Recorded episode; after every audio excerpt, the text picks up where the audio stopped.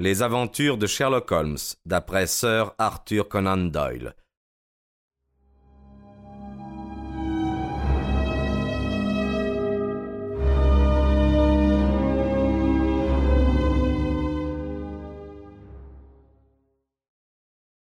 En bref, euh, voici les faits. Il y a environ cinq années, au cours d'une longue visite à Varsovie, j'ai fait la connaissance d'une aventurière célèbre, Irène Adler. Son nom vous dit sûrement quelque chose. S'il vous plaît, docteur, voudriez-vous regarder sa fiche? murmura Holmes sans ouvrir les yeux. Depuis plusieurs années, il avait adopté une méthode de classement pour collationner toutes les informations concernant les gens et les choses, si bien qu'il était difficile de parler devant lui d'une personne ou d'un fait sans qu'il ne pût fournir aussitôt un renseignement.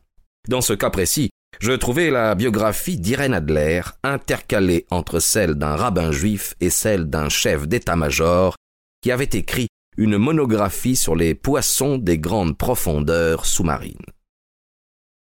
Voyons, dit Holmes, euh, est dans le New Jersey en 1858, euh, Contralto, La Scala, Prima Donna à l'Opéra Impérial de Varsovie, oui, oui, oui, abandonne la scène, ah, habite à Londres.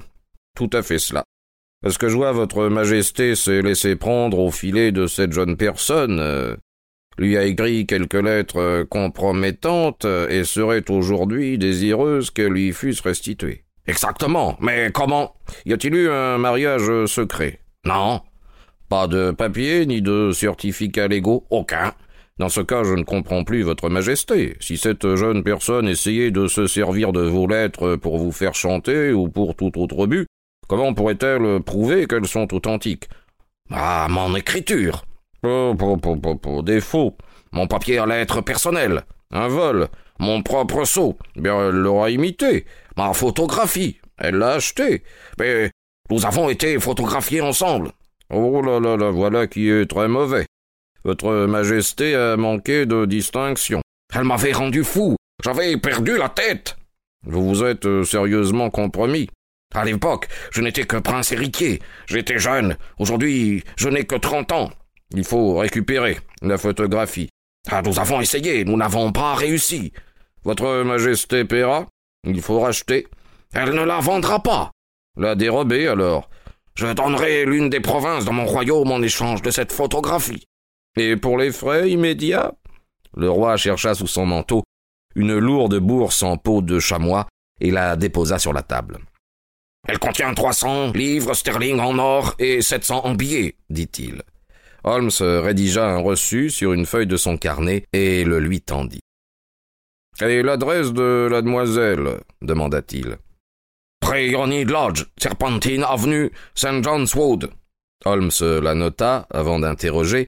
Une autre question, la, la photographie euh, est format album? Ya. Bien. Bonne nuit, Majesté. J'ai confiance, nous aurons bientôt d'excellentes nouvelles à vous communiquer. Et à vous aussi, bonne nuit, Watson, ajouta-t-il lorsque les roues du landau royal s'ébranlèrent pour descendre la rue. Si vous avez la gentillesse de passer ici demain après-midi à trois heures, je serai heureux de bavarder un peu avec vous. À trois heures précises, j'étais à Baker Street, mais Holmes n'était pas encore de retour. La logeuse m'indiqua qu'il était sorti un peu après huit heures du matin. Je m'assis au coin du feu, avec l'intention de l'attendre aussi longtemps qu'il le faudrait. Déjà, cette histoire me passionnait. Elle ne se présentait pas sous l'aspect lugubre des deux crimes que j'ai déjà relatés. Toutefois, sa nature même, ainsi que la situation élevée de son héros, lui conférait un intérêt spécial.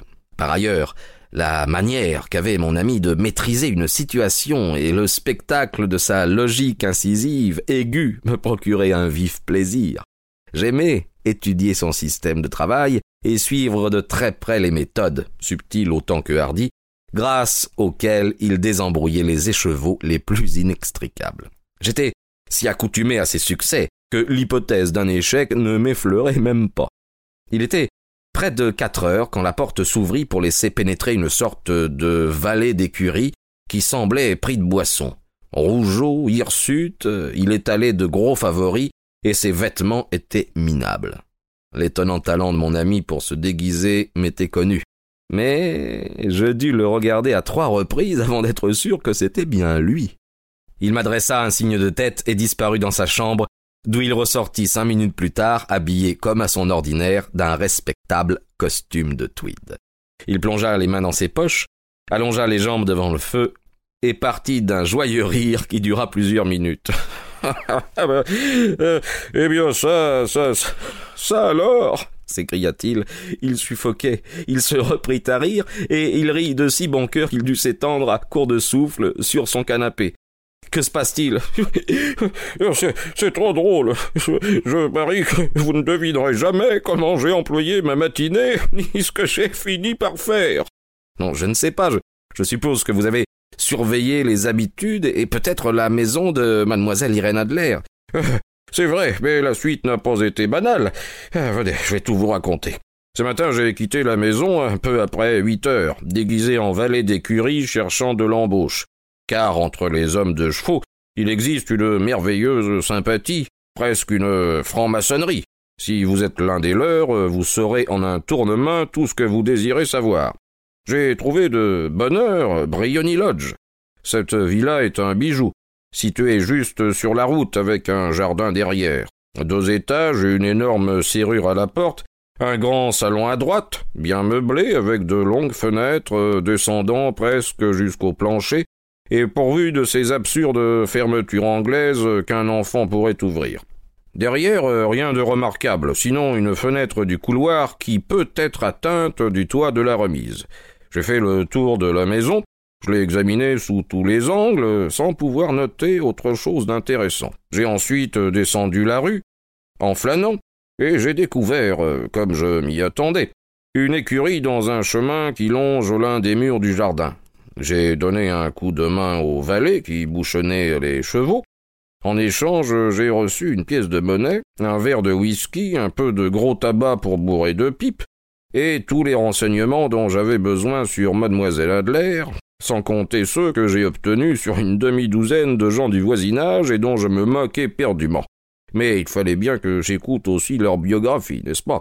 Quoi au sujet d'Irène Adler demandai-je. Oh, elle a fait tourner toutes les têtes des hommes de là-bas. C'est la plus exquise des créatures de cette terre. Elle vit paisiblement, chante à des concerts, sort en voiture chaque jour à cinq heures, pour rentrer dîner à cette heure précise, rarement à d'autres heures, sauf lorsqu'elle chante. Ne reçoit qu'un visiteur masculin, mais le reçoit souvent, un beau brun bien fait, élégant. Il ne vient jamais moins d'une fois par jour, et plutôt deux. C'est un monsieur Godfrey Norton, membre du barreau. Voyez l'avantage euh, qu'il y a d'avoir des cochers dans sa confidence. Hein. Tout cela le connaissait pour l'avoir ramené chacun une douzaine de fois sur Serpentine Avenue. Quand ils eurent vidé leur sac, euh, je filai cent pas du côté de la villa tout en élaborant mon plan de campagne. Ce Godfrey Norton était assurément un personnage d'importance dans notre affaire, un homme de loi. Cela s'annonçait mal. Quelle était la nature de ses relations avec Irène Adler et pourquoi la visitait-il souvent? Était-elle sa cliente, son amie ou sa maîtresse? En tant que cliente, elle lui avait sans doute confié la photographie pour qu'il la garde. En tant que maîtresse, c'était moins vraisemblable. De la réponse à cette question dépendait mon plan. Continuerais-je à travailler à Briony Lodge ou m'occuperais-je plutôt de l'appartement que ce monsieur possédait dans le quartier des avocats? Euh, Je crains de vous ennuyer avec ces détails, mais il faut bien que je vous expose toutes mes petites difficultés si vous voulez vous faire une idée exacte de la situation. Je vous écoute attentivement. J'étais en train de peser le pour et le contre dans ma tête quand un fiacre s'arrêta devant Briony Lodge. Un gentleman en sortit, c'était un très bel homme, brun, avec un nez droit, des moustaches, de toute évidence l'homme dont on m'avait parlé. Il semblait très pressé, cria au cocher de l'attendre et s'engouffra à l'intérieur dès que la bonne lui eut ouvert la porte. Visiblement, il agissait comme chez lui. Il y avait une demi-heure qu'il était arrivé. J'avais pu l'apercevoir par les fenêtres du salon, marchant dans la pièce à grandes enjambées. Il marchait avec animation et il agitait ses bras. Elle, euh, je ne l'avais pas vue. Soudain, il ressortit. Il paraissait encore plus nerveux que son arrivée. En montant dans son fiacre, il tira une montre en or de son gousset. Filez comme le vent cria-t-il. D'abord chez Gross Hanken, à Regent Street, puis à l'église Sainte-Monique dans Edward Road. Une demi-guinée pour boire si vous faites la course en vingt minutes. Les voilà partis. Je, je me demande ce que je dois faire, si je ne ferais pas mieux de les suivre, quand débouche du chemin un coquet petit landau. Le cocher a son vêtement à demi boutonné, sa cravate sous l'oreille, les attaches du harnais sortent des boucles, le landau n'est même pas arrêté, qu'elle jaillit du vestibule pour sauter dedans. Je ne l'ai vue que le temps d'un éclair, mais je peux vous affirmer que c'est une fort jolie femme, et qu'un homme serait capable de se faire tuer pour ce visage-là. À l'église Sainte-Monique, John, cria-t-elle. Et un demi-souverain si vous y arrivez en vingt minutes. Ah, c'est trop beau pour que je rate l'occasion. J'hésite, vais-je courir pour attraper le landau et monter dedans, ou me cacher derrière? Au même moment, voici un fiacre. Le cocher regarde à deux fois le client déguenillé qui lui fait signe, mais je ne lui laisse pas le temps de réfléchir, je saute. À l'église Sainte-Monique, lui dis-je, et un demi-souverain pour vous si vous y êtes en moins de vingt minutes. Il était midi moins vingt-cinq. Naturellement, ce qui se manigançait était clair comme le jour. Mon cocher fonça. Je ne crois pas que j'ai jamais été conduit aussi vite, mais les autres avaient pris de l'avance. Quand j'arrive, le fiacre et le landau sont arrêtés devant la porte, leurs chevaux fument. Moi, je paie mon homme et me précipite dans l'église. Pas une âme à l'intérieur, sauf mes deux poursuivis et un prêtre en surplis qui semble discuter ferme. Tous trois se tiennent debout devant l'autel. Je prends par un bas-côté et je flâne comme un oisif qui visite une église. Tout à coup, à ma grande surprise, mes trois personnages se tournent vers moi, et Godfrey Norton court à ma rencontre. Dieu merci, s'écrie-t-il. Vous ferez l'affaire. Venez, venez, venez. Ah, pourquoi faire? Venez, mon vieux. Il ne nous reste plus que trois minutes pour que ce soit légal. Ben voilà, à moitié entraîné vers l'hôtel, et avant que je sache où j'en suis, le... je, je m'entends bredouiller des réponses qui me sont chuchotées à l'oreille. En fait, j'apporte ma garantie au sujet de choses dont je suis très ignorant, et je sers de témoin pour un mariage entre Irène Adler, demoiselle, et Godfrey Norton, célibataire. La cérémonie se déroule en quelques instants, après quoi je me fais congratuler d'un côté par le conjoint, de l'autre par la conjointe, tandis que le prêtre, en face, rayonne en me regardant. Je crois que c'est la situation la plus absurde dans laquelle je me sois jamais trouvé. Lorsque je me la suis rappelé tout à l'heure, je n'ai pu m'empêcher de rire à gorge déployée. Sans doute y avait-il un quelconque vice de forme dans la licence de mariage?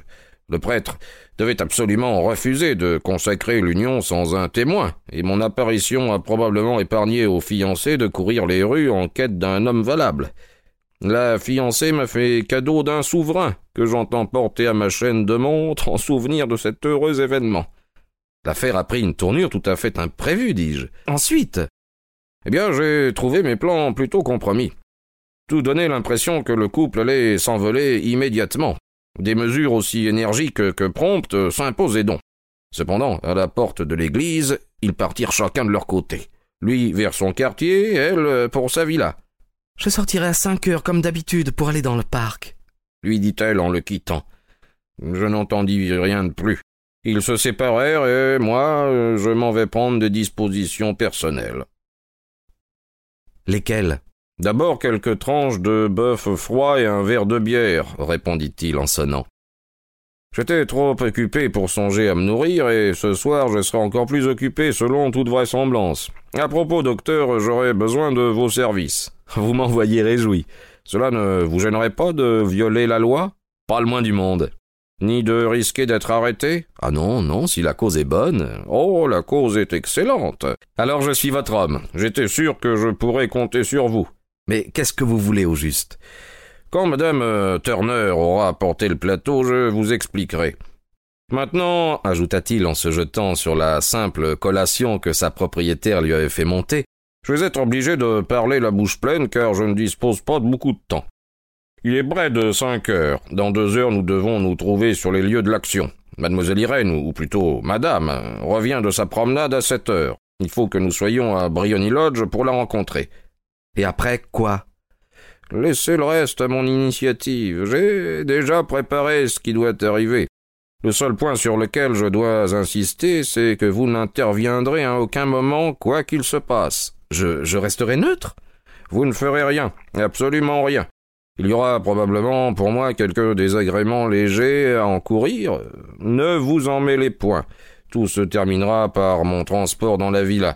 Quatre ou cinq minutes plus tard, la fenêtre du salon sera ouverte. Vous devrez vous tenir tout près de cette fenêtre ouverte. Oui. Vous devrez me surveiller car je serai visible. Oui, oui, oui. Et quand je lèverai ma main, comme ceci, vous lancerez dans la pièce ce que je vous remettrai pour le lancer, et en même temps vous crierez au feu. Vous me suivez bien Ah, très bien. Il n'y a rien là de formidable, dit-il en prenant dans sa poche un long rouleau en forme de cigare. C'est une banale fusée fumigène. À chaque extrémité, elle est garnie d'une capsule automatiquement inflammable. Votre mission se réduit à ce que je vous ai dit. Quand vous crierez au feu, des tas de gens crieront à leur tour au feu. Vous pourrez alors vous promener jusqu'au bout de la rue, où je vous rejoindrai dix minutes plus tard. J'espère que je me suis bien fait comprendre. J'ai à ne pas intervenir, à m'approcher de la fenêtre, à guetter votre signal, à lancer à l'intérieur cet objet, puis à crier au feu, et à vous attendre au coin de la rue. Exactement. Vous pouvez donc vous reposer sur moi. Parfait. Il est presque temps que je me prépare pour le nouveau rôle que je vais jouer.